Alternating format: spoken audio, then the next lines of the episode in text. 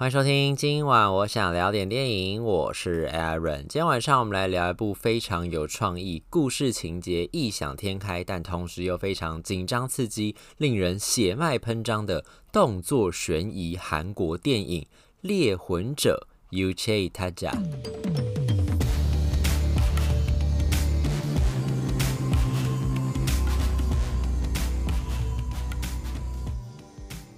猎魂者这个片子那时候在看的时候，我自己是觉得我本来是没有任何的期待啦，因为就是因为我对于韩国的影星其实并不是非常熟悉。像我后来查了以后，发现说演这个电影主角的这位尹启相，好像是什么元祖男团的始祖成员吧，所以算是在韩国的这个偶像界应该算是资深前辈了吧。但是因为我本身并没有什么太多研究了，所以就是虽然是资深前辈，但是就是哦，看他的脸也没有什么特别的印象，然后我也不太记得之前我有看过什么的影视作品有他。他所以那时候我本来并没有抱持太大的一些呃想象或是期待进到这个电影院里面去看这个片子，可是后来看了之后就发现说，哎，这个片子还真是蛮有趣的。就是光是以动作片这个类型来说，我其实就已经觉得它的这这整体拍摄出来、呈现出来的这个水准都是还蛮高的。不管是真的就是人跟人之间那种武打的部分，自己是觉得，我觉得它的设计其实还蛮有巧思的，而且它拍起来并不是非常的凌乱。就两个人虽然可能在有限的空间里面对打，镜头可能离这个拍摄对象非常的近，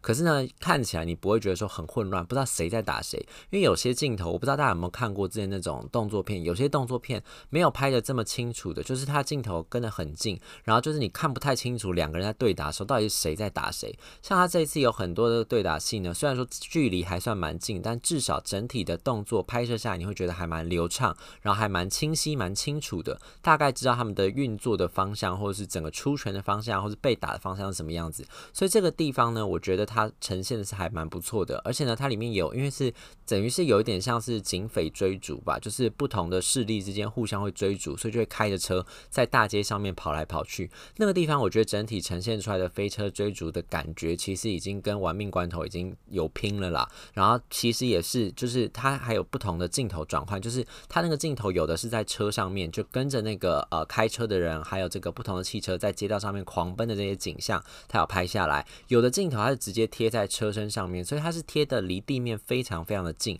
然后你可以感觉得到，你就好像是在高速的在这个马路上跟着这个车，你好像这你的眼睛就是那个车头灯一样，跟着这个车在这个马路上快速的飞奔，所以在整个临场感觉跟紧张刺激的感觉，我觉得营造都很到位，然后再加上这个故事本身其实就是有一点点悬疑的意味，其实从故事的一开始他就马上切入正题，我们马上就进入到这个主角的身份里面，就是呢，他这个故事讲就是说，这个主角就是不知道任何原因，我们一开始都不知道任何原因，就是这个主角呢，他在每十二个小时就会换身份一次。就是有点灵魂出窍那种感觉，就是他的灵魂是同一个人，他大概知道自己在干什么，可是呢，他会在不同的身体人的身上醒过来，就每隔十二个小时，就是凌晨的十二点跟中午的十二点，正午十二点，就是子时跟午时啦，就是所以这个比较老一辈比较传统的算法来说，他就子时跟午时的时候，他就在不同人的身上醒过来，可是呢，他醒过来那个时候呢，他就是会不知道这个人到底是身处在什么样的环境里面，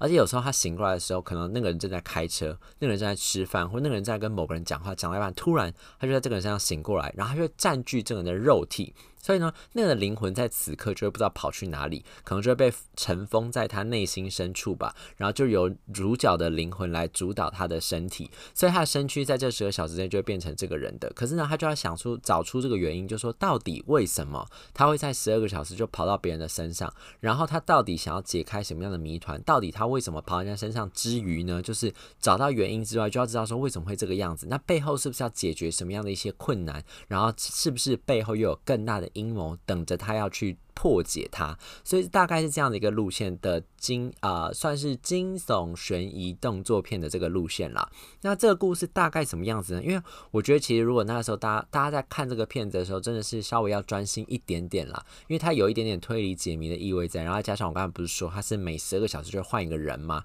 所以其实你要搞清楚他们之间人物的关系之后，你会比较能够理解这个故事全貌大概在讲什么。总之呢，引起相演的这个主角呢，他那个时候一醒过来，在电影。一开头醒过来那个时候，就是在一个车祸现场，就是路边撞了一台，就是他一台修理车撞倒在路边，然后从车上跌下来。那时候车上只有他一个人，他睁开眼睛看到这个情况的时候，是他已经在路边了。然后呢，那个车上呢有另外一个流浪汉，就有一个游民在车上搜刮一些有值钱的财物。搜刮到一半的时候，就看到男主角说：“哎、啊，你醒了、啊？那个我已经叫了救护车，救护车等下就会来了。”然后那流浪汉就拿了东西之后就跑掉了，这样。所以那个时候，其实男主角是觉得非常莫名其妙的。我们那时候镜头在看的时候，其实拍摄的那个主体的对象是尹启相的脸，没有错。可是他转头去看旁边那个算是路边的，算什么玻璃的反射吧，他看到他的那个脸的样子，并不是他本人。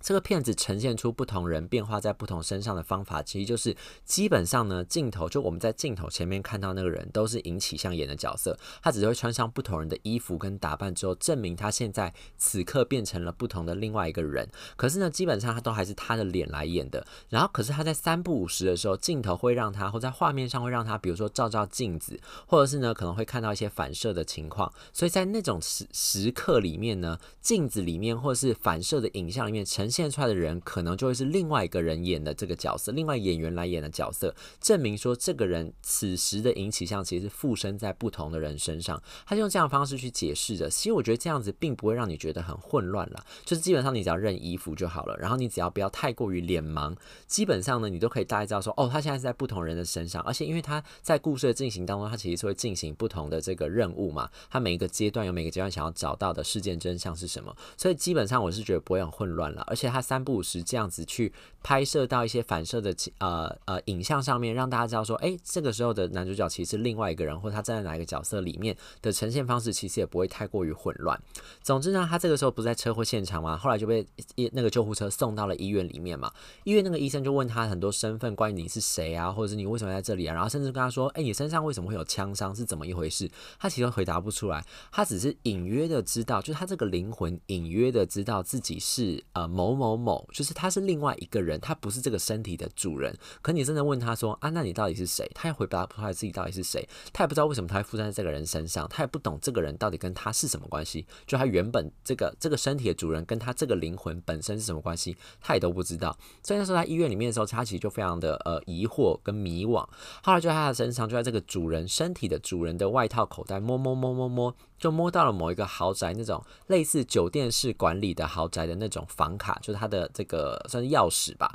他就觉得说，哎，这个地方上面有写这个地址跟这栋大楼在哪里。他想说，那不然他就先去一探究竟好，至少从这个身体的主人身上来开始找线索是什么样子。他到了那个地方之后呢，就开开门进去之后呢，里面就有一些信件啊，或是一些生活上面的用品啊。他开始想说，哦，所以这个人叫做某某某，叫做叉叉叉。看了之后，他也没有想到任何的感觉，他只觉得，嗯。好像有一点既熟悉又有点陌生的感觉，他说不上来到底是怎么一回事，他也不太懂到底。现在他下一步要怎么进行？结果就在这个时候呢，刚好就到了正午的十二点。于是呢，他的第一次变换身份就展开了。这个第一次变换身份的地方，我觉得他拍摄的方法非常非常的有趣。他就有点类似我们在看《奇异博士》或者是在看《全面启动》那样，就是这这个空间是会折叠、跟扭曲、跟变形的。所以他本来是坐在这个人的家里面嘛，然后他正在看信件跟看他的私人物品，想要找一些线索。就这个时候，他看着镜子，看着镜子中的这个人的时候。这个时候已经变成另外一个演员了。看镜中人的时候呢，他突然那个镜子就越拉越远，然后他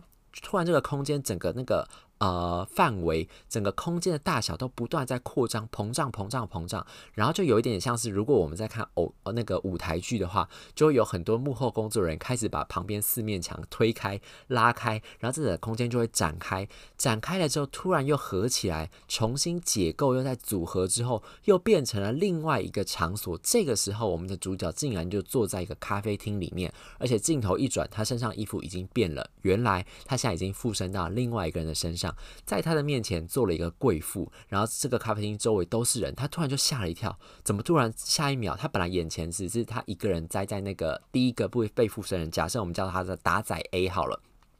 他本来附身在打仔 A 的身上，在他的房间里面自自己一个人看着他的私人物品跟信件，结果下一秒他就附身到另外一个大叔 A 的身上。大叔 A 那个时候本来是坐在咖啡厅里面跟一个贵妇在喝下午茶，结果这个时候他突然就附身在他身上，他整个吓了一跳，他一直摸他脸，然后一直大喊大叫说：“怎么回事？我是谁？我怎么在这里？”然后把那个贵妇吓了一跳，然后咖啡厅里面都觉得非常的奇怪，想说这个大叔为什么好端端的突然就在发疯？他那时候就冲出那个咖啡厅，然后透过那个反射的影子，他就知道说：“哦，他现在已经附身到另外一个人身上。”他觉得非常的惊悚，非常的惊恐，他不知道怎么办。他那个时候想到，因为他刚才不是已经知道说他去了那个打仔 A，就他第一个人附身的身上那个。公寓里面嘛，他想说好，那他回到重回现场一探究竟好了。他就跑回去现场准备要看的时候，就看到那个打仔 A，他本人已经清醒过来了，就等于是他本来占据他的身体，他灵魂不是在沉睡中嘛？后来他灵魂就清醒，从打仔身上醒过来之后，那个打仔 A 就下楼，然后他一边还讲电话，电话他就跟电话那头人家讲说，我也不知道怎么回事，我不知道为什么会回到家里面，